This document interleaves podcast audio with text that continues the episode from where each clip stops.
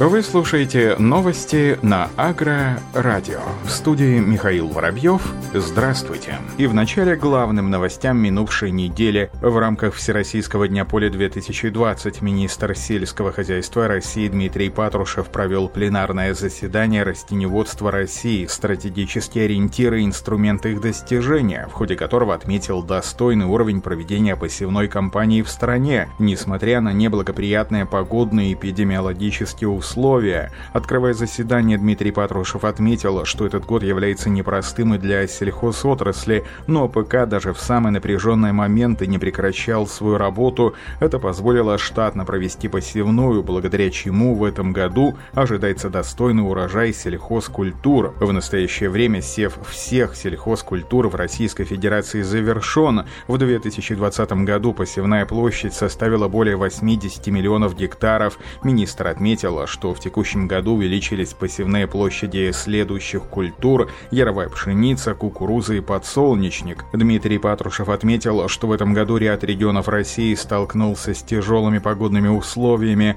На территории ряда областей был введен или планируется режим чрезвычайной ситуации регионального уровня. Однако природный фактор пока не повлиял на ход уборочных работ, которые уже начались на Северном Кавказе и на юге страны. Министр рассказал, что по последним последним данным, зерновые культуры в целом по стране собраны с площади более чем 5 миллионов гектаров, на молочно более 6,5 миллионов тонн зерна. Дмитрий Патрушев подчеркнул, что для роста производства сельхозпродукции необходимо вовлекать новые земли в сельхозоборот и обновлять мелиоративный комплекс. В рамках пленарного заседания министр также обсудил перспективы роста объемов производства отдельных сельхозкультур. Он напомнил, что согласно майскому указу президента в 2024 2024 году необходимо производить 141 миллион тонн зерновых и зернобобовых культур и более 29 тонн масличных.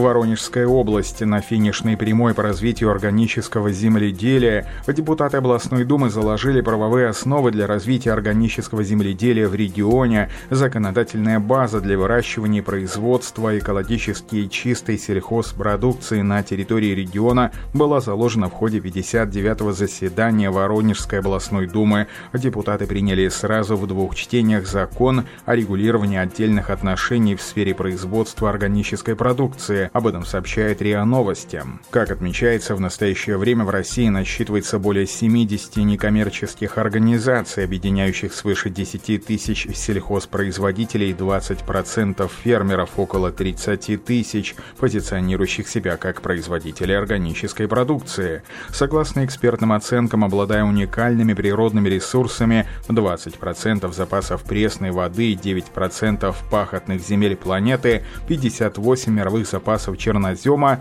и развивая органическое сельское хозяйство, Россия может занять от 10 до 25% мирового рынка органической продукции. По словам председателя Воронежской областной думы Владимира Нетесова, Воронежская область является одним из самых перспективных регионов России в плане развития органического производства как с точки зрения почвенно-климатических характеристик, так и с точки зрения логистики и экспорта. На сегодняшний день потенциал региона региона по переводу земель из интенсивного в органическое производство составляет порядка 30 тысяч гектаров или 1% от площади пашни, отметил Владимир Нетесов. По информации Департамента аграрной политики региона, уже порядка 12 предприятий планируют заниматься в Воронежской области органическим производством овощей и фруктов, зерна и кормовых культур на площади свыше 7 тысяч гектаров.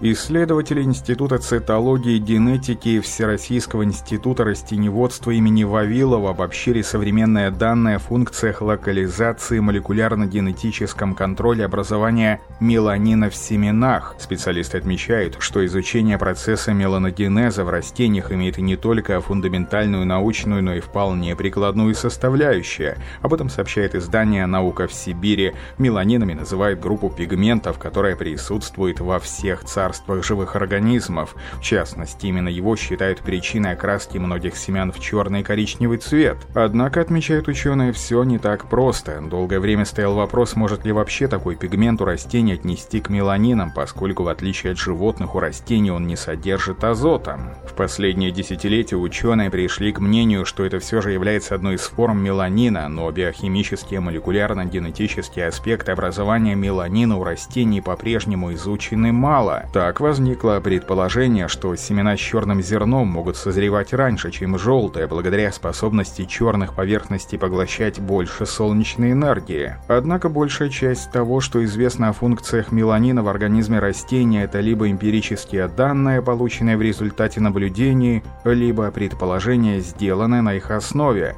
проведение целенаправленной селекционной работы с использованием современных генетических технологий требует совсем другого, детального понимания механизмов выработки и накопления этого пигмента растениям и того, какую функциональную роль он играет в процессах его жизнедеятельности. Исследования в этом направлении в настоящее время и проводит группа российских ученых, параллельно с исследователями из других научных центров мира. Челябинской области обработка импортными средствами защиты растений привела к массовой гибели пчел. Предприниматели уже подсчитывают убытки. В области массово гибнут пчелы, и ситуация ухудшается с каждым годом. Об этом сообщает телерадиокомпания «Южный Урал». Главная причина, уверяют биологи, неконтролируемое применение химикатов фермерами. Сейчас южноуральские пасеки производят 200 тонн меда в год, но эта цифра может запросто уменьшиться. По словам начальника управления сельского хозяйства Чесменского района региона Владимира Югатова химия ведется, где-то 57 тысяч гектаров полей обработано гербицидами и почти 6 тысяч гектаров обработано инсектицидами. В районе находится более 100 сельхозпредприятий, и каждое сейчас проводит обработку полей от вредителей. По словам специалиста, отказаться от обработки химикатами аграрии не могут. Посевы пшеницы, ржи или овса просто погибнут. С этим согласны и биологи, но с оговоркой спасти пчел можно, если обрабатывать поля проверенными препаратами, как отметил эксперт Оренбургского государственного университета Александр Лагунов. Причина на сегодня уже установлена. Это препараты в основном импортные для уничтожения насекомых на полях различных растений. К сожалению, препараты не проверены. Инструкция там, как правило, на английском языке, отметил биолог. Найти общий язык теперь и предстоит пчеловодам и фермерам. Чтобы наладить отношения, аграриев обязали проводить обработку полей в вечернее время и каждый раз сообщать владельцам пасек, когда вылет пчел будет небезопасным. Байер и Проспера совместно создадут цифровую платформу для тепличных овощей, работая в рамках своей основной концепции приверженности оказания помощи производителям в связи с растущими глобальными потребностями в цифровых решениях. Байер вступил в стратегическое партнерство с Prospera Technologies Incorporated, ведущей компанией по анализу данных AI, специализирующейся на машинном обучении с акцентом на земледелие. Prospera создаст специальную цифровую систему земледелия земледелия для теплиц, которая проводит оценку состояния тепличных сельхозкультур и контролирует процесс роста и развития растений. Это сотрудничество объединит сильные стороны двух мощнейших мировых компаний Prospera с их возможностями искусственного интеллекта и опыта Bayer в области производства овощей, защиты растений и цифровой трансформации. Единый облачный сервис поможет преобразовать деятельность производителей, создаст все предпосылки для выращивания высококачественных качественных фруктов и овощей. Как отметил руководитель отдела цифровой трансформации для бизнеса семян-овощных культур Байер Крис Мур, благодаря сотрудничеству мы сможем внедрить инновационные цифровые решения в жизнь. Наше партнерство с Prospera – это наш первый шаг к решениям, выходящим за рамки семеноводства для рынка тепличных комплексов. Мы ждем инновационного продукта, чтобы найти новые пути решения проблем, с которыми фермеры ежедневно сталкиваются, отметил отметил Крис Мур. Совместное решение позволит тепличным комплексам принимать более своевременные и продуманные решения, которые помогут оптимизировать как рентабельность, так и устойчивость их посевов и правильность выполняемых операций. Например, используя платформу визуализации и анализа данных Проспера, производители перца смогут рассчитать точное количество воды для полива конкретных зон в теплице, что позволит более эффективно использовать природные ресурсы и получать более качественные качественный итоговый продукт. Первоначальное тестирование и исследование работы системы в полевых условиях начнется в июле этого года в Мексике. Байер и Проспера будут сотрудничать с несколькими ключевыми клиентами в регионе, чтобы постоянно корректировать и улучшать цифровую систему земледелия с намерением расширяться глобально в ближайшие годы на основе потребностей производителей и меняющегося потребительского спроса. На этом все. Оставайтесь с нами на глав агронома.